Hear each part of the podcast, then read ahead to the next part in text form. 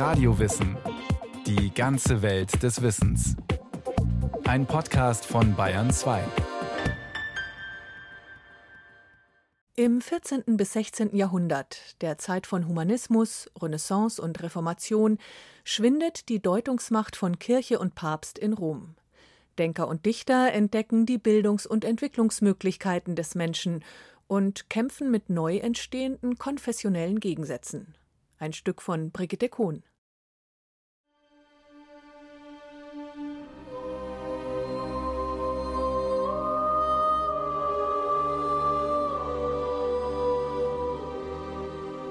O Jahrhundert, o Wissenschaften, es ist eine Lust zu leben, wenn auch noch nicht in der Stille.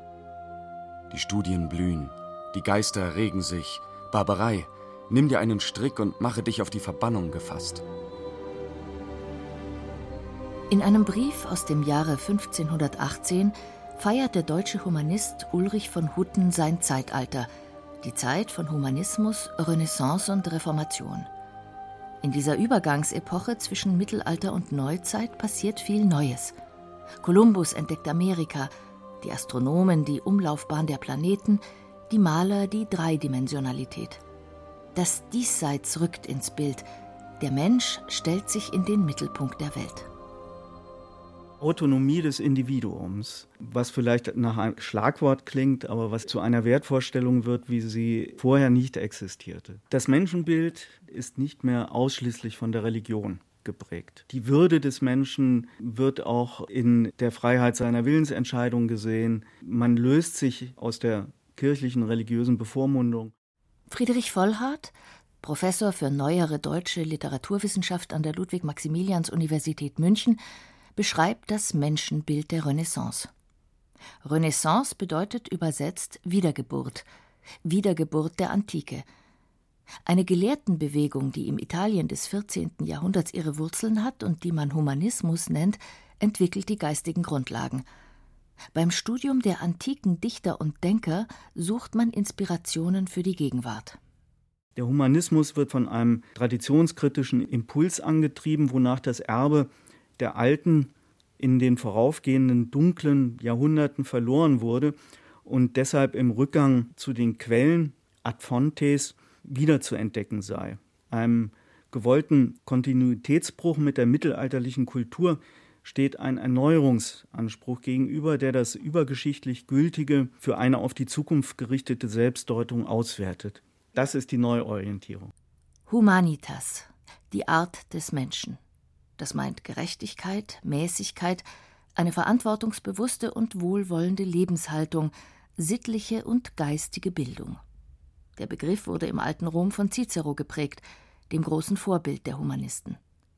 Aber so überschwänglich wie der Philosoph Giovanni Pico della Mirandola hat kein antiker Denker den Menschen je gefeiert.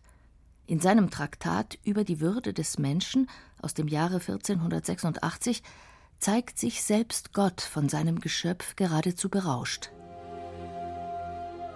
Weder als einen himmlischen noch als einen sterblichen habe ich dich geschaffen, weder sterblich noch unsterblich habe ich dich gemacht, damit du wie ein Former und Bildner deiner selbst nach eigenem Belieben und aus eigener Macht zu der Gestalt dich ausbilden kannst, die dir am liebsten ist. Du kannst nach unten hin entarten ins Tierische und du kannst aus eigenem Willen wiedergeboren werden nach oben, ins Göttliche. Pico ist der erste Philosoph, der dem Begriff der Menschenwürde eine zentrale Bedeutung beimisst. Das zieht weite philosophische Kreise und prägt bis heute die Verfassung moderner Staaten. Und doch sind Pico und die anderen Humanisten keine modernen Aufklärer. Sie beschäftigen sich auch mit Magie, Theosophie, Alchemie und Astrologie und erhoffen sich damit die Macht und die Erkenntnisfähigkeit des Menschen bis ins Unermessliche zu steigern. Formen der Weltaneignung, die heute nicht mehr als wissenschaftlich gelten, nicht mehr als begründbar, nicht mehr als rational konstruierbar, die wurden in der Zeit tatsächlich als gleichwertige Erkenntnisformen angesehen. Die Bürger, vor allem der italienischen Stadtstaaten, entwickeln einen florierenden Handel und ein Bankwesen, das Kredite selbst an Papst und Kaiser vergibt. Diese selbstbewussten Aufsteiger streben nach weltlicher Bildung, nicht mehr nur nach religiöser. In Italien entwickelt sich schon früh, wesentlich früher als in Deutschland, eine volkssprachliche Dichtung auf höchstem Niveau. Das Italienische sei dem Lateinischen ja ziemlich ähnlich, sagt Jan Dirk Müller, emeritierter Professor für ältere deutsche Sprache und Literatur an der Münchner Universität.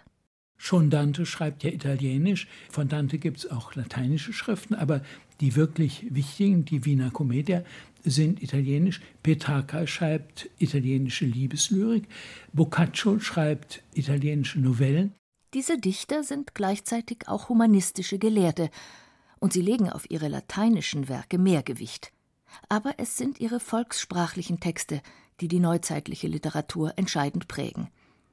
Francesco Petrarca geboren 1304, artikuliert nicht nur das Selbstbewusstsein, sondern auch die Verunsicherungen und Ängste eines Menschen der Übergangszeit. Das macht ihn zum ersten modernen Dichter. Du fragst mich, was ich treibe, was die Menschheit fortwährend treibt, was ich begehre, Ruhe, was ich erhoffe, keine Ruhe, wohin ich ziehe, hin und her, nach welchem Ziele, ich eile geradeswegs geschwind zum Tode. Petrarca nimmt die Welt nicht mehr als göttliche Schöpfung einfach hin, sondern will sie selbst erkunden, erforschen und beschreiben. Die Erfahrung des Diesseits, auch die Erfahrung der Natur, bekommt in seinem Werk einen neuen Stellenwert. Den höchsten Berg dieser Gegend, den man nicht unverdientermaßen Ventosus, den Windigen, nennt, habe ich am heutigen Tag bestiegen. Dabei trieb mich einzig die Begierde, die ungewöhnliche Höhe dieses Flecks Erde durch Augenschein kennenzulernen. 1336 steigt Petrarca auf den Gipfel des Mont Ventoux in der französischen Provence, aus purer Lust am Schauen.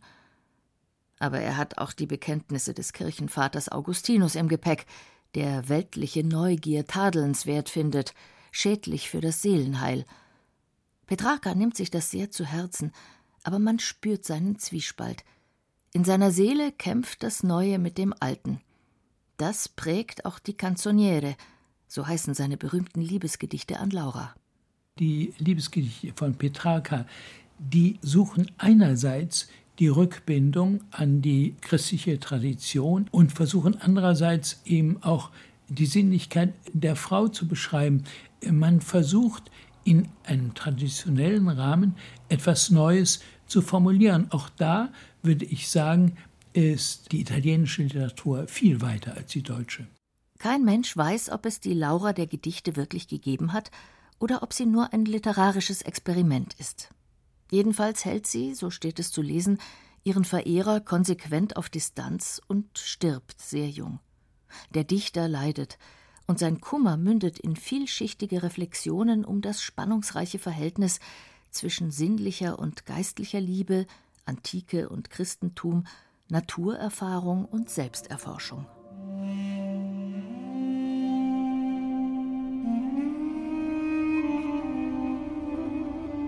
In Tannenschatten und am Bergeshang verweil ich oft und male in Gedanken dort auf den Fels ihr schönes Antlitz hin. Kehr ich zu mir zurück, so wird mir bang vor eigenen Tränen. Petrarcas Zeitgenosse Giovanni Boccaccio wirkt um einiges robuster. Auch sein Werk hat eine komplexe moralphilosophische und symbolische Ebene, doch es misst dem Konkreten und Anschaulichen, dem Diesseits und der Sinnlichkeit spürbar mehr Eigenwert zu – sein Hauptwerk, das Decamerone, hat eine Rahmenhandlung. Zehn junge Menschen fliehen aus Florenz, denn dort wütet die Pest. Auf einem Landsitz in der Natur erzählen sie sich Geschichten als eine Art Gegenwehr gegen das Sterben. Eine dieser Geschichten geht so. Ihr müsst also wissen, dass es in der Lombardei ein durch Frömmigkeit und Sittenstrenge sehr berühmtes Kloster gibt, in dem unter den anderen Nonnen auch ein junges Mädchen von edlem Blut, und wunderbarer Schönheit weilte, das Isabetta hieß. Isabetta hat einen heimlichen Liebhaber. Die anderen Nonnen bekommen davon Wind und holen die Äbtissin aus dem Bett, damit sie die Sünderin auf frischer Tat ertappe. Sie wissen nicht, dass Madonna Usimbalda, offiziell ein Vorbild an Sittenstrenge und Tugendhaftigkeit, ihrerseits regelmäßig mit einem Priester zu lustweilen pflegt, so auch in dieser Nacht. Beim Ankleiden passiert ihr ein Missgeschick. Indem sie aber einen gewissen faltigen Schleier zu ergreifen meinte, den die Nonnen auf dem Kopf tragen und den sie das Psalterium nennen, fasste sie die Hosen des Priesters. So sehr war sie in Eile, dass sie, ohne es zu merken, diese sich über den Kopf warf, hinauseilte und schnell die Tür hinter sich verschloss, indem sie rief Wo ist dieser von Gott Verwünschte? Isabetta und ihr Geliebter werden in flagranti ertappt und in der allgemeinen Hektik bemerkt niemand die ungewöhnliche Aufmachung der Äbtissin. Mit hängendem Kopf steht das Mädchen da und hört sich die donnernde Strafpredigt an, bis sie aufschaut und sieht, was die Chefin da auf dem Kopf hat. Und wie die Hosenbänder ihr links und rechts herunterhingen. Sie erkannte schnell, was es war und sprach nun mit keckem Mut: Frau Äbtissin, so euch Gott helfe, bindet euch doch erst die Haube zu und sagt mir dann, was ihr wollt. Um ihr Amt zu retten, reißt die Äbtissin das Ruder herum. Ihre sittenstrenge Haltung kippt ins Gegenteil, und Liebesverhältnisse sind fortan für alle erlaubt, sofern sie heimlich bleiben. Das ist unmoralisch und es tut dem Kloster nicht gut. Boccaccio will zeigen, dass eine Moral, die die körperliche Natur des Menschen leugnet, sehr brüchig ist. Moralisch leben bedeutet, sensibel zu sein für alles, was das Diesseits bietet und den Menschen abverlangt, und es nicht einfach nur zu verdammen. Es ist weise, das Glück wahrzunehmen, das unser Herrgott einem zuschickt.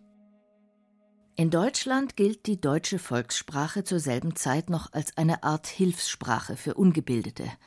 Als Literatursprache macht sie dem Lateinischen erst Anfang des 17. Jahrhunderts ernsthaft Konkurrenz. Die humanistische Elite, die sich hier um 1480 etabliert hat, schreibt ausschließlich auf Latein, auch beim Dichten. Es ist gelehrte Literatur für Gelehrte.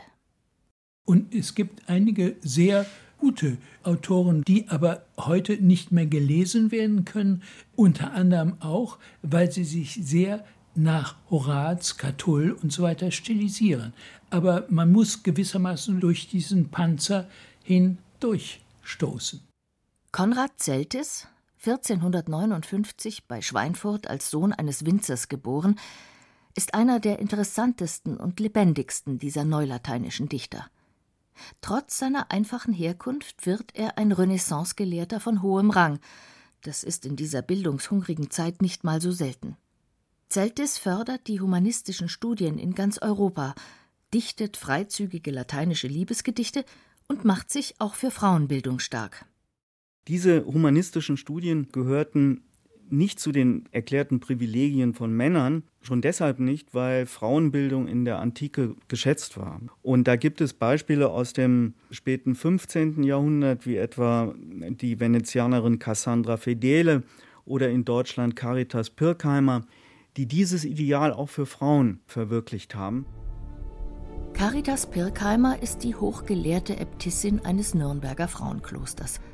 Sie steht mit vielen bedeutenden Humanisten in ausgedehntem Briefkontakt, auch mit Konrad Zeltis, der ihr ein Huldigungsgedicht widmet. Jungfrau, wohlgeübt in der Sprache der Römer, aller Frauen seltener Stern und Krone, o Schwester, würdig unserer schönsten und besten Lieder, mir auf ewig in Lieb verbunden. Huldigungs- und Gelegenheitsgedichte gibt es in dieser Zeit wie Sand am Meer. Humanisten suchen den Austausch und schreiben sich viele Briefe. Man kommunizierte. Man kommunizierte nicht nur, wie das in der späteren Briefkultur dann vielleicht der Fall gewesen sein mag, über private Dinge, auch intime Dinge, sondern man schrieb sich Briefe, um sich im gelehrten Diskurs zu verständigen, über wissenschaftliche Ergebnisse auszutauschen. Dank der Erfindung des Buchdrucks Mitte des 15. Jahrhunderts kann man nun alles Geschriebene viel schneller und in größeren Auflagen veröffentlichen. 1510 kommt auch ein deutschsprachiges Buch auf den Markt. Noch ist das die große Ausnahme. Aber es wird ein Erfolg und ein Volksbuch von zeitloser Ausstrahlung. Till Eulenspiegel, der Schalksnarr und Vagabund, hält seinen Zeitgenossen den Spiegel vor und treibt seine hintergründigen Scherze mit ihnen. Ich meinte, es gäbe keinen größeren Narren als mich auf der Welt. Doch ich sehe gut, dass hier die ganze Stadt voller Narren ist. Till Eulenspiegel steht auf dem Dach des Magdeburger Rathauses und schaut auf die Bevölkerung herab, die erwartungsvoll nach oben gafft. Man will ihn fliegen sehen, denn dass er das kann, das hat er im Vorfeld behauptet. Und jetzt steht er da oben und rudert nur mit den Armen. Und wenn ihr mir alle sagen würdet, ihr könntet fliegen, ich glaubte es nicht. Ich bin doch weder ganz noch Vogel, Flügel habe ich auch nicht. Und ohne Federn oder Flügel kann niemand fliegen. Till Eulenspiegel verspottet die Verstiegenheiten der Menschen seiner Zeit, die an alles Mögliche glauben und oft den Bezug zur Realität verlieren. Er ist nicht der einzige Narr des Jahrhunderts. Sebastian Brandt schreibt sein Narrenschiff, Erasmus von Rotterdam sein Lob der Torheit. Vielleicht ist der Narr das notwendige Korrektiv zum Weisen. Die Narren sagen ja manchmal das, was eigentlich wahr ist, was eigentlich weise ist. Die Torheit wird nicht nur als Defizit, sondern auch als Chance begriffen. Doch als Martin Luther 1517 in Wittenberg seine 95 Thesen veröffentlicht, ist das eine sehr ernste Sache. Viele Humanisten sympathisieren mit seiner Kritik an der römischen Kirche, finden sie begründet. Der Humanist Ulrich von Hutten, ein deutscher Dichter lateinischer Sprache, war selbst in Rom und hat das Treiben der hohen Geistlichkeit aus der Nähe beobachtet. Jene auch sah ich die Laster nicht heucheln, lachend nur über Moral pfeifen den Anstand sie aus, Laster ergötzt sie, sie dürfen es ja. Und dies sind die Herren, denen heut unter das Joch Deutschland das Arme sich beugt. Hutten wird später auf die Seite der Reformation wechseln und zum bewaffneten Kampf gegen Rom aufrufen. Der hochgelehrte Philipp Melanchthon wird ein enger Mitarbeiter Luthers. Doch die meisten Humanisten wenden sich von der neuen Lehre ab, weil ihnen ihr pessimistisches Menschenbild nicht gefällt. Luther lehrt, dass der Mensch durch sein Tun und Wollen nichts zu seiner Seligkeit beitragen könne und ganz von der Gnade Gottes abhängig sei.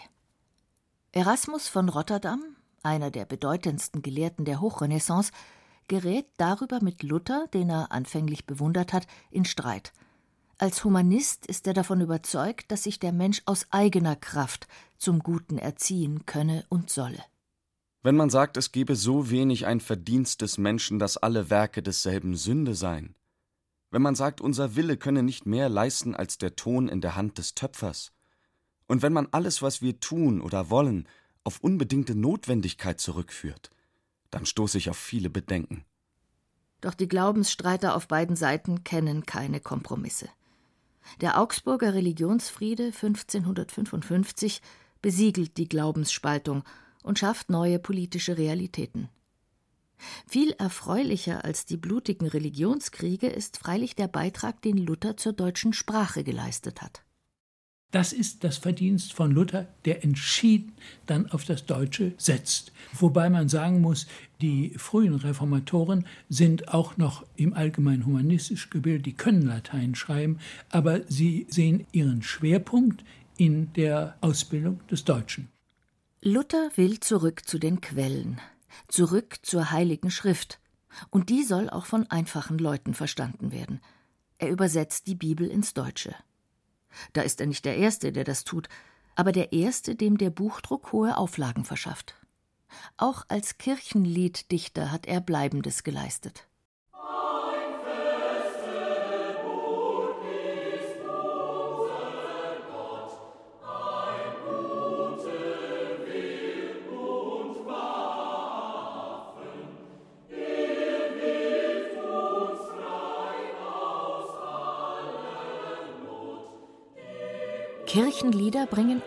Ein musisches und gemeinschaftsstiftendes Element in den kargen protestantischen Gottesdienst.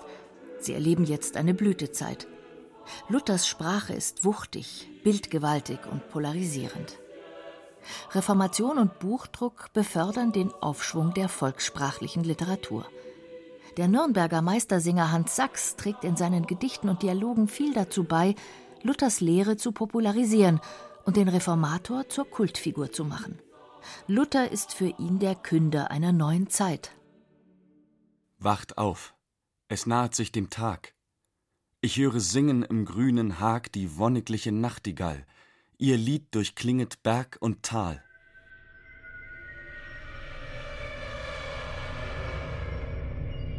(1587) schlägt in Frankfurt am Main die Geburtsstunde eines großen neuzeitlichen Mythos, die Historia von Dr. Johann Fausten erscheint. Der Verfasser ist unbekannt, aber es war bestimmt ein Protestant. Sein Faust ist ein Magier, eine grobschlächtige, maßlose, vom rechten Glauben abgefallene Figur, sagt Jan Dirk Müller. Er legte sich Adlersflügel an, er wollte den ganzen Kosmos durchfliegen, er wollte wissen von allem, was das Eigentliche, was die Substanz ist. Zauber bedeutet ja, dass ich einen Gegenstand gebrauche in einer anderen Weise, als Gott es festgelegt hat. Faust hat den Teufel beschworen, er hat damit allen Regeln des christlichen Glaubens abgesagt. Er geht beim Teufel ein und aus. Das ist alles für den orthodoxen Lutheraner schlimm. Schlimm und gleichzeitig prickelnd. Magie ist ein spannender Stoff und das Faustbuch wird sofort ein großer Erfolg. Auch die Schlussszene, in der der gottverlassene Magier vom Teufel geholt wird, jagt den zeitgenössischen Leser Schauer über den Rücken. Das Hirn klebte an der Wand, denn der Feind hatte ihn von einer Wand zur anderen geschlagen. Die Augen lagen da und einige Zähne. Ein greuliches Spektakel. Spätere Autoren, Goethe vor allem, verändern die Faustfigur. Aus dem Magier wird ein neuzeitlicher Intellektueller. Sein riskantes Streben nach Wissen, sein Bund mit dem Teufel bekommt tragische Züge. Doch die sind im Urfaust schon angelegt. Ich glaube ja sowieso, dass das Faustbuch, so wie es ist, im Grunde ein sehr zwiespältiger Text ist, dass ihm nicht ganz das gelingt, was er will. Neugierde auf die Welt, alles wissen wollen, wird schlecht gemacht, aber es ist drin. Und deswegen konnten Lessing, konnten Goethe, können Thomas Mann und so weiter diese Gestalt dann auch umdeuten. Was kann der Mensch wissen? Auf was kann er hoffen? Wo sind seine Grenzen? Diese Fragen entstehen in der Zeit von Humanismus, Renaissance und Reformation, und sie beschäftigen die Menschen bis heute.